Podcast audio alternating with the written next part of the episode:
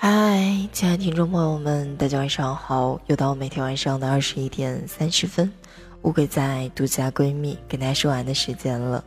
我在江西九江向你问好，你在哪呢？今天呢，要给大家分享一篇励志的文章吧。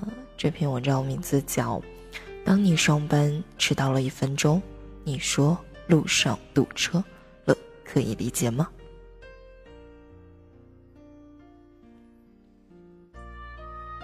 当你上班迟到了一分钟，你说路上堵车了，可以理解吗？可以。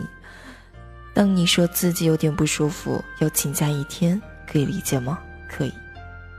当你说工作很累，要打打游戏、刷刷淘宝调节一下，可以理解吗？可以。当你抱怨上班早、下班晚，为什么不能朝九晚五的时候，可以理解吗？可以。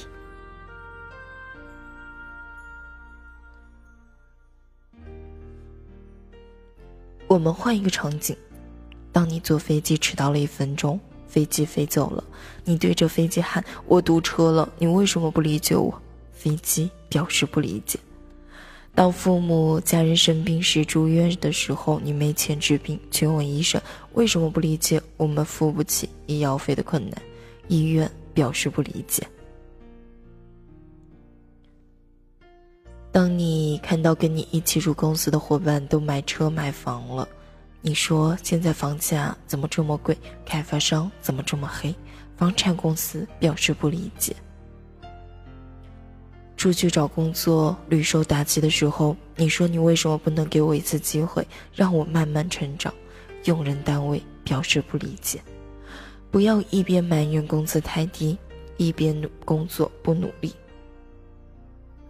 不要一边频频跳槽，一边抱怨老板不重用你；不要一边抱怨社会太现实，一边工作偷奸巨猾。你一直知道你的追求是什么，你也一直知道你的目标是什么，你甚至很清楚自己的问题有很多，却从来不曾想过如何去改变。你辛苦了，你累了。当你觉得自己累得实在不行了，停下脚步的时候，回过头看看起点。其实你并没有走多远，人生路漫漫，坚持肯定会有成绩，加油！致敬所有追逐梦想的年轻人。亲爱的听众朋友们，不知道当我给他分享完这样一篇励志的文章，当你上班迟到了一分钟，你说路上堵车，可以理解吗？听完之后有什么想说那？就可以在下面去评论和留言了。如果大家喜欢我，的话，也可以关注我。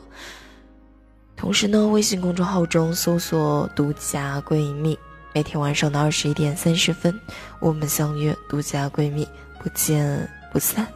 晚安，好梦，拜拜。